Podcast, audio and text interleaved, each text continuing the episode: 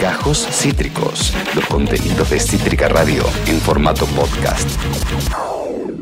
¿Eh? ¿Cómo está envalentonada la derecha latinoamericana? Digámoslo. Y de eso vamos a hablar ahora, chickens. De eso vamos a hablar ahora. Porque ustedes lo saben, siempre lo decimos. eh, todos los domingos eh, solemos clavarnos obligatoriamente las notas que escribe eh, Jorge Elbaum, por ejemplo, en el cohete a la luna. Y este domingo escribí una nota que apenas la recibí, apenas la leí, se la mandé a Tuti y le dije, amiga, tenemos que hacer esta nota. Eh, este, la nota se llama Internas, Derechas y Torcidas. Seis grupos se disputan la herencia deshilachada de Juntos por el Cambio.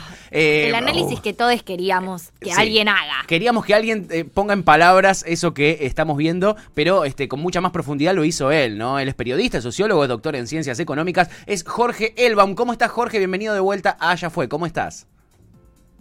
Hola, ¿qué tal? ¿Cómo están? Muchísimas eh, gracias por Un placer, eh, Jorge, como leerte cada domingo en el cohete a la luna. Eh, mm, te digo de verdad, me, me hizo poder comprender un poquitito todo ese tipo de cosas que uno va observando de repente en, en la oposición argentina, sobre todo en la, en la derecha, ¿no? Y vos eh, en esta nota eh, subdividís eh, a, este, a esta derecha en, uno, los oxidados liderados por Mauricio Macri. Dos, los pragmáticos cuya figura central es Horacio Rodríguez Larreta, a quien es indiscutible que lo estamos viendo eh, eh, eh, erguido más que nunca con respecto a las elecciones del año que viene. Tres, los bandoristas con Emilio Monzó a la cabeza. Cuatro, los ultraliberales televisivos con Spert y Milei. Cinco, los castrenses de uniforme celeste comandados por el ex cara pintada Juan José Gómez Centurión. Y seis, los especializados en ajustes representados por Ricardo López Murphy. Es- ese no lo tenía en el radar yo. Yo sí lo tenía en el Yo radar porque viene dando muchas conferencias, viene, viene metiendo su fichita de a, de, de a poquito, de camerusa, López, López Murphy. Eh, eh, Jorge, eh, ac- acabo de hacer esta descripción, te spoileé un poquitito lo que contaste eh, en la nota, así por lo menos el enunciado de los seis grupos. ¿En qué contexto eh, estamos? ¿En qué momento se encuentra la derecha nacional? Básicamente disputando el amor de sus grandes admiradores y queridos, que son la Embajada de Estados Unidos, Mm. eh, los grupos concentrados locales y, por último, la trifecta mediática, le hace Clarín, La Nación y, e Infobae. Es decir, estos seis grupos intentan de alguna manera recuperar el liderazgo de esa derecha que ha fracasado estrepitosamente en términos políticos. La verdad es que fue exitosa en términos de enriquecerse a algunos familiares y a las mil familias este, más prominentes de este país durante el cuatrienio eh, macrista, pero en términos políticos fue un fracaso porque no logró eh, darle continuidad en otros cuatro años, menos mal, a este, su actividad concentradora serial. ¿no? Y en ese marco eh, está claro que Carrió empieza a sacarse de encima, a tirar por la ventana a Macri y busca tener nuevos candidatos. Bueno, Carrió es la expresión, obviamente, una de las expresiones orales del Departamento de Estado en nuestro país.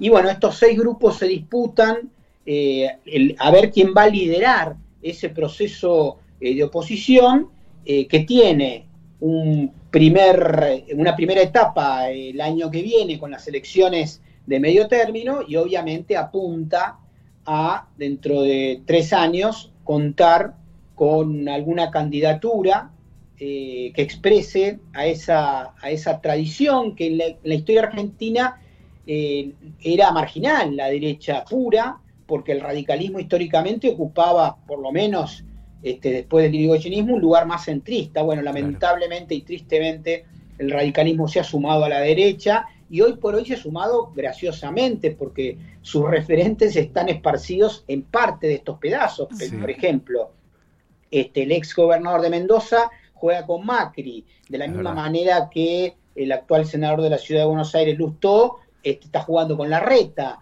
Este, y Morales, Inmorales, el carcelero de Milagro Sala, Sí. eh, está invisibilizado tratando de ser funcional actualmente al oficialismo para no perder lo poco que tiene en términos de, de- de su gobierno provincial. O sea que el radicalismo ha implosionado eh, y se encuentra, de hecho, este, López Murphy es un ex histórico integrante del radicalismo, Claro. el- se llama, lo llamaban hace un tiempo el Bulldog, Sí. este, que también la expresión de, esto, de uno de estos seis grupos. Claro. Jorge, ¿estamos en condiciones en este momento y con este contexto de eh, entender quién está mejor parado y quién está peor parado en, en todo esto que vos decís de cara a las elecciones, por lo menos del año que viene, ¿no? Sí, indudablemente quien lleva la delantera es quien eh, es la reta, el arretismo, vamos a decir, vamos a inventar, o ya está empezando a circular eso, Sí. eh, que es el que está teniendo el apoyo tanto de Carrió este, como de Ritondo, este, como, de- como Vidal, etcétera, están jugando ahí tratando de encontrar un centro, ¿no? Busque, buscan, eh, a- en, esto, en estos tiempos están tratando de buscar socios, digamos, llamémosle, este, por el centro, al socialismo de Lipschitz o de Roy Cortina, Sí. eh, buscan ese espacio y realmente están teniendo la delantera en este momento de cara a las elecciones del año que viene. Bien. Y, y recién vos mencionabas los medios de comunicación y lo que Macri llamó en su momento el círculo rojo, donde también está Clarín, ¿no? Y, y La Nación, etcétera. Eh, vemos cómo esos medios o este, o este lobby tremendo no es que tampoco elige particularmente alguno de estos los grupos por sobre el otro, porque de repente Macri sale a hablar y da una entrevista y, lo levantan a pleno, de repente Horacio Rodríguez Larreta tiene un blindaje eh, innegable, eh, de repente también cualquier cosa que diga Milei eh, en, cual- en cualquiera de los canales donde, donde pulula pronosticando hiperinflación desde hace seis años, también tiene mucha repercusión mediática o es levantado por muchos medios. ¿Vos ves cierto favoritismo por parte del Círculo Rojo o están dejando las puertas por algo en particular? Perdón, sumo algo. La Nación, por ejemplo, sin ir más lejos, tiene un suplemento de todos los domingos Sí. dedicado, o sea, de Juliana Aguada directamente, donde justamente la ponen ahí como, ¿qué toma? ¿Qué le pone Juliana Aguada al mate? ¿Y qué le pone? Y sale todos los domingos, digamos. O sea, que ahí hay, hay un acompañamiento, evidentemente. Sí, yo lo que creo es que eh, la etapa de, de los grandes monopolios transnacionales, la Embajada de Estados Unidos, es decir, los que realmente mandan, Sí. que después están en una etapa de horadar al gobierno nacional. Bien. Entonces, en ese sentido, le sirve un payaso como Milley, le sirve Aguada, cualquier cosa que permita de alguna manera eh, lastimar, horadar, eh, eh, poner en, en falta, cuestionar al, al oficialismo, al gobierno nacional, le sirve. Bien. Después se tomarán el tiempo, en todo caso, seguramente, eh, para hacer campaña abierta por alguno de estos que en su momento las encuestas le den mejor. Pero en la etapa actual, el objetivo es eh, ampliar el daño posible al gobierno nacional. Muy interesante esto, muy interesante porque no es que están eligiendo un candidato en particular, sino que el objetivo ahora es desgastar Sí. eh, eh, al, al gobierno nacional y abrirle la puerta a este tipo de candidatos para que se construyan. Sí, y es verdad esto, que siempre terminan, digamos, yendo a favor del candidato de derecha que mejor eh, funcione en ese momento. No es que tienen un favoritismo concreto, sino justamente todo lo que sea ir contra el peronismo, eh, va, funciona. Sí, efectivamente. lo- en realidad es una doble tarea de pinzas, que es eh, desgastar e instalar. Sí. ¿no? Vos, al mismo tiempo que buscan eh, tratar de bus- buscar las fallas, que por supuesto en cualquier gobierno está, es decir, Sí, no existe supuesto. un gobierno que no cometa errores, Claro. es imposible, no existe persona que no cometa errores. Entonces, bueno, buscan permanentemente eso y obviamente cuestionan incluso por lo que son aciertos también. Esa es la parte de eh, ampliación del daño. Y después la instalación, instalan a los seis, a, la- a los seis grupos en todo caso, más algunos que otros probablemente, Sí. con el objetivo de ver cuál de ellos este, eh, eh, tiene capacidad el año que viene para producir más daño electoral, en este caso, Claro. al gobierno nacional.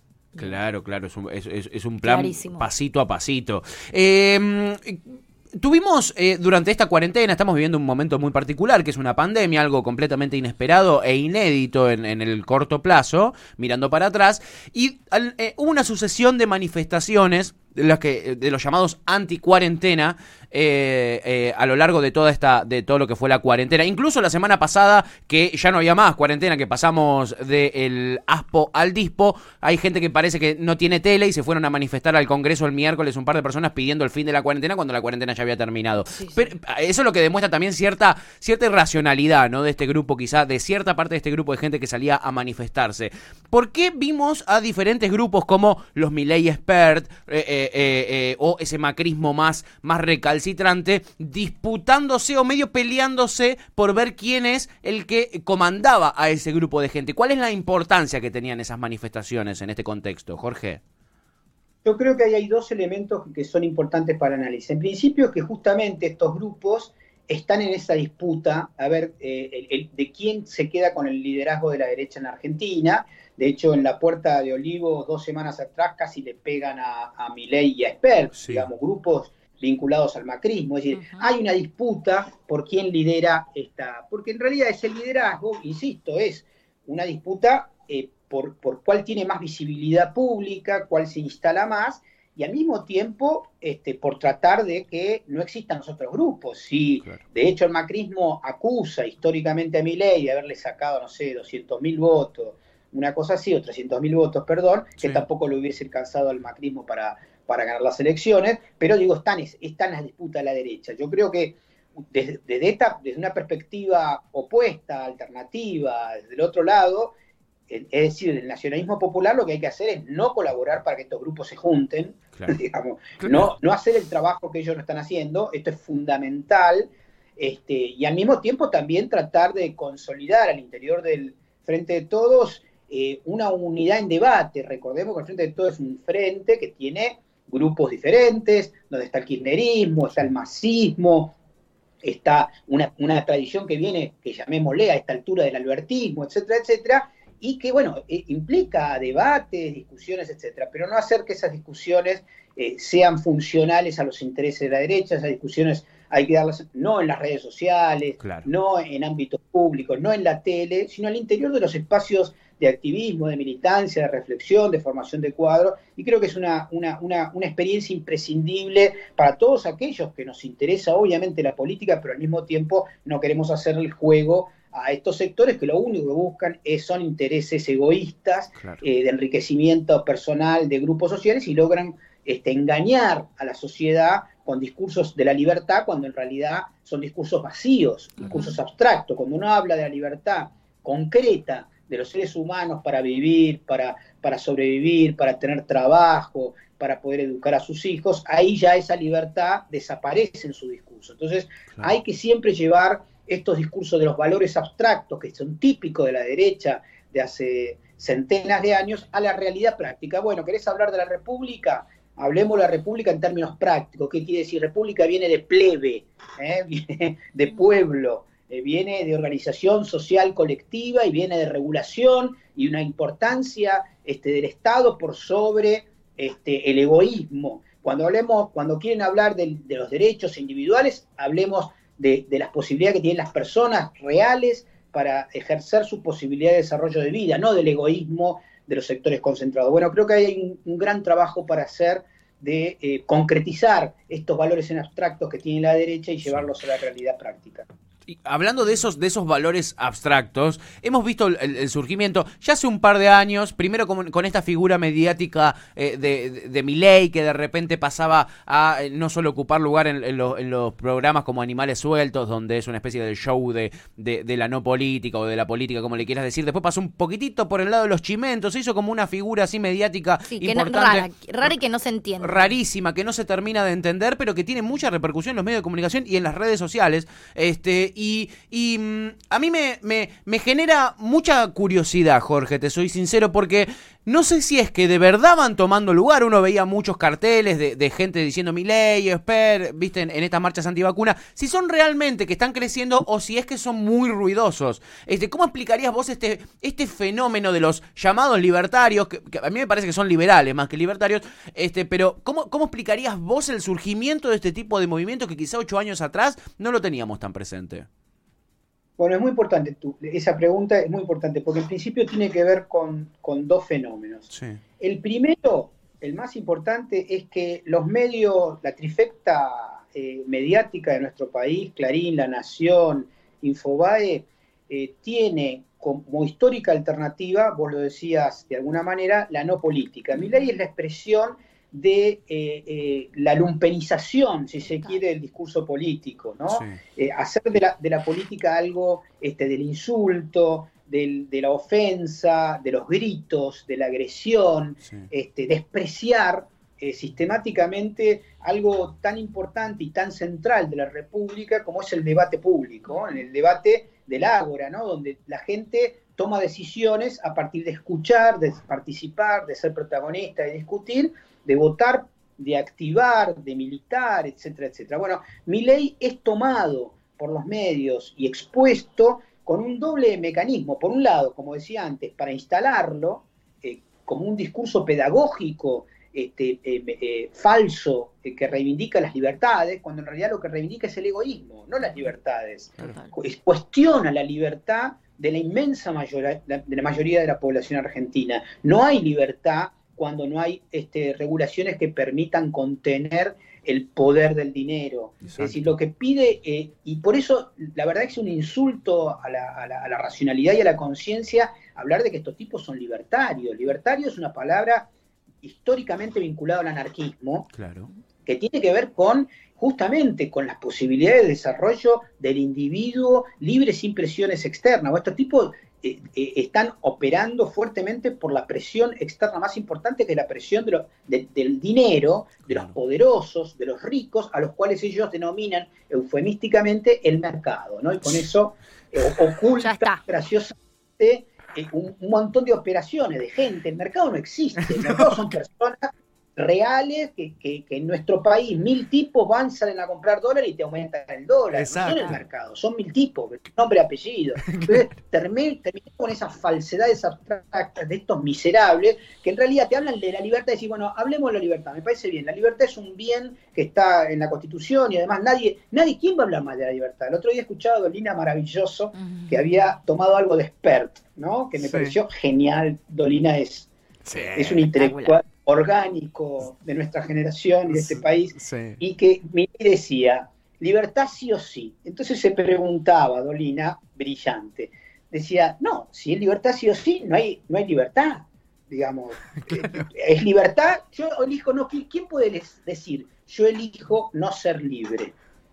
Es, una, es una tautología, ¿no? Entonces, bueno, el objetivo es que estos, estos tipos que te hablan de la libertad, lo que están hablando es de su libertad, la libertad de pocos, la libertad de pocos para destruir y, quedarse con la riqueza de la mayoría. Entonces, bueno, ahí hay un trabajo para hacer pedagógico, político, de, digamos, educativo, de formación de gente para cuestionar esto. Estos tipos están en los medios porque a los medios les conviene destruir la política y que la, la política la hagan los mercados, es decir, estos mil tipos, ¿no? Y están también ahí para pedagogizarnos o pedagogizar a los incautos acerca de eh, palabras abstractas. Uno dice, eh, pero este tipo defiende la libertad, qué bien, está en contra de los que no están en libertad. No, nadie puede no defender la libertad, todos defendemos la libertad. ¿A la libertad de quién? ¿La libertad para qué? ¿La libertad para educar a tus hijos o para... La libertad para... para, ellos postulan, por ejemplo, que no tiene que haber este, eh, IFE, no después los lo cobran muchas veces, ¿no? sí no tiene que haber este, indemnización para, los desocupados cuando los echan. Esa es la libertad que pretenden, la libertad de la, gente muerta de hambre.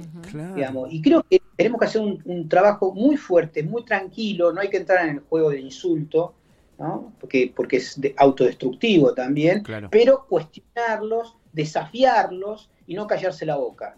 Y creo que tenemos que tener compañeros y cuadros políticos para darles el bate incluso a estos miserables, también en esos medios, y hay que bancarse, obviamente, este, sus insultos y no permitírselos, por supuesto, pero no hay que dejarlos que hablen solos porque si no, lo que termina pasando, esto es lo triste, que el discurso ese penetra, que es lo que buscan estos grupos hegemónicos, que penetre un discurso vacío que compra fácilmente, pero que no es llevado a la realidad y es engañoso. Total. Jorge, perdón, me voy a ir para cualquier lado si me permitís, pero me parece muy interesante, o sea, quiero aprovechar que estás acá y que tenés un análisis político que, que me interesa realmente mucho. Estamos hablando de la derecha y ahora me quiero ir un poco para la izquierda, entre comillas, porque para mí ya no, se entiende muy bien. Pero ¿cómo, cómo, cómo podés entender vos si, eh, o qué me podés decir de esta cuestión que, estás, que surgió ahora del Frente de Izquierda absteniéndose del aporte solidario extraordinario cuando parte de su discurso es que la crisis la paguen los capitalistas? Estamos intentando que eso suceda y de repente cuando finalmente se presenta un proyecto que hace un mínimo de justicia, está bien, no es el ideal claramente, pero hace un mínimo de justicia para este lado, la izquierda decide abstenerse. ¿Cómo explicas el fenómeno de la izquierda en nuestro país? Porque es un fenómeno. Sí, no. En principio, nuevamente pasa algo similar a los liberales cuando eh, han vaciado el lenguaje y lo utilizan en términos este, eh, de engaño. La izquierda en Argentina está dentro del frente de todos. Son no, ah, de ninguna manera la izquierda eh, son los trotskistas. Eso es una falta de respeto, es contradictorio, lo ha sido siempre. digamos, pregúntenle a los gobiernos de izquierda en Cuba, en Venezuela, etcétera, que los trotskistas juegan con la derecha, a veces, este, eh, muchas veces por ingenuidad, otras veces porque están infiltrados por la derecha, otras veces porque son funcionales. Los trotskistas que se apropian de la palabra izquierda, de alguna manera, hay que decirlo ya, no hay que mentirle más a la sociedad, no son de izquierda, son de derecha, más allá de usar la palabra de izquierda. Entonces, porque si no, este, no se entiende la lógica de la Revolución Francesa, donde unos se sentaban a la derecha, otros se sentaban a la izquierda, y, es, y realmente estos tipos se sientan a la derecha, digamos, de la Asamblea. Entonces, no son de izquierda, más allá de usar la palabra, de la misma manera de que los ultraliberales no son libertarios, no más a la sociedad. Es, una, vergüenza. Simón Radovitzky era libertario. Ahí tenés.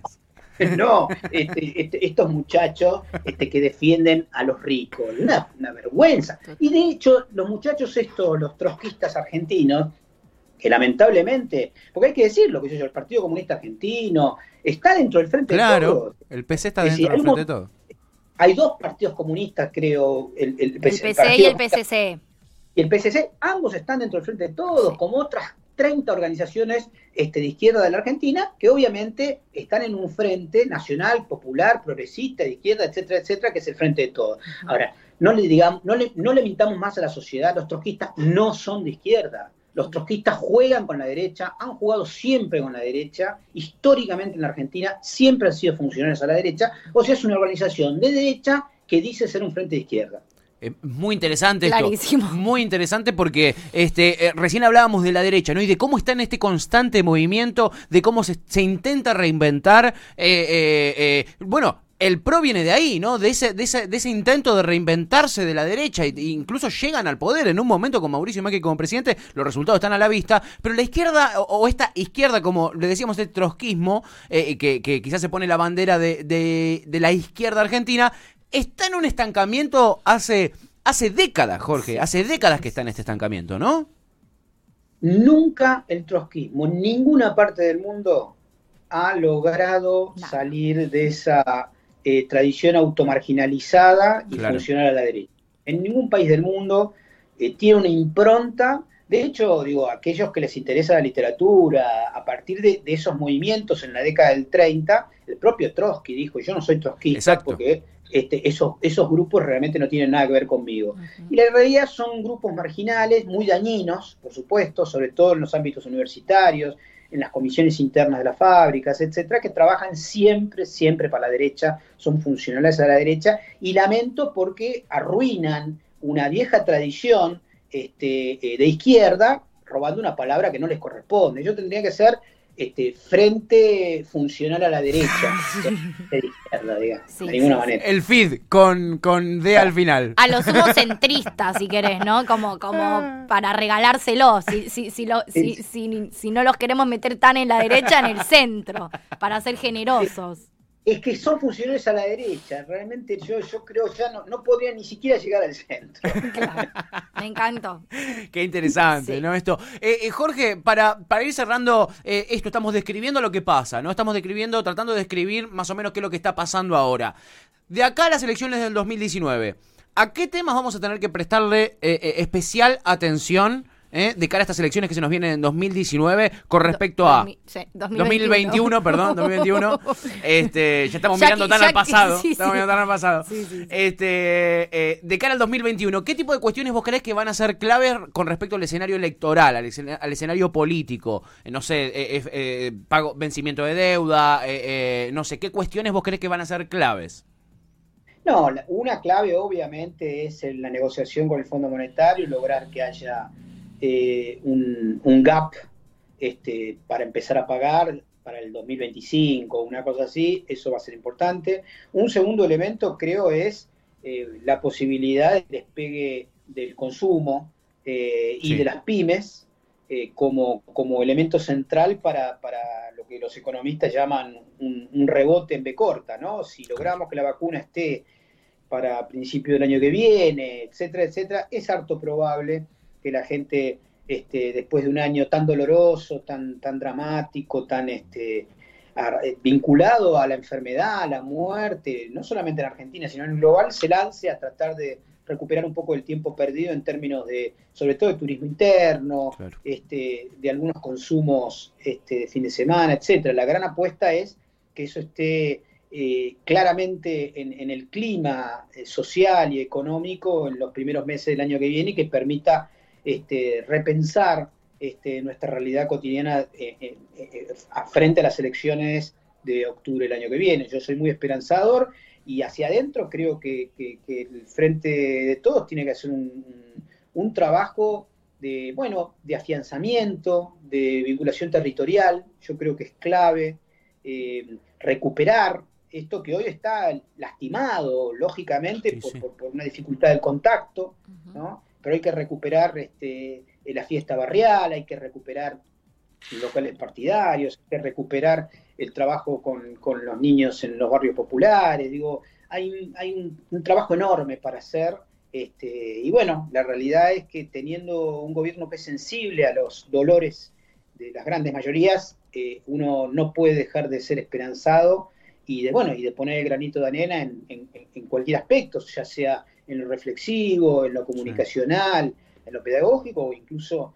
en el activismo y en poner el cuerpo como lo están haciendo muchísimos compañeras y compañeros que me merecen la admiración más profunda. Veo lo que están haciendo en provincia de Buenos Aires, este, eh, eh, que, me, que, me, que, me, llena de admiración, tanto los curas en opción por los pobres como mm. los compañeros en los locales militantes, que bueno, que, que son un ejemplo y que merecen este, nuestra admiración, nuestro respeto y que, y que y bueno, y, hacer lo que ellos hacen, ¿no? También este, seguir esa, esa, ese tránsito para, bueno, para defender un gobierno que por supuesto tendrá errores, este, va a seguir teniéndolos, es imposible no tenerlos, este, pero que, que tiene, que, que, tiene una distancia tan enorme eh, con la lógica neoliberal del macrismo y de cualquiera de estos seis grupos miserables, así lo digo sutilmente en términos casi académicos, que, tenemos que defender lo que tenemos. Tenemos que defender lo que tenemos a capa de espada, hay que, hay que ser bueno con los buenos